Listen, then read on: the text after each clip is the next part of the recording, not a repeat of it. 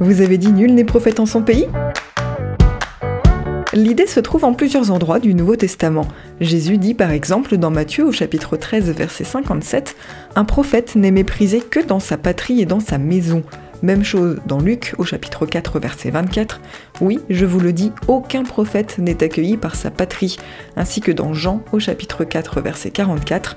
Et Jésus attesta qu'un prophète n'est pas honoré dans sa patrie.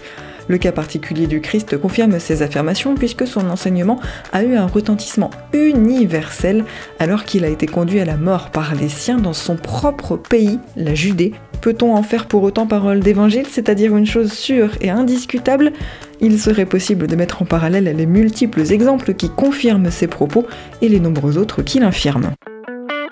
Extrait du livre Expression biblique expliquée de Paul Desallemands et Yves Stalloni, paru aux éditions Chênes.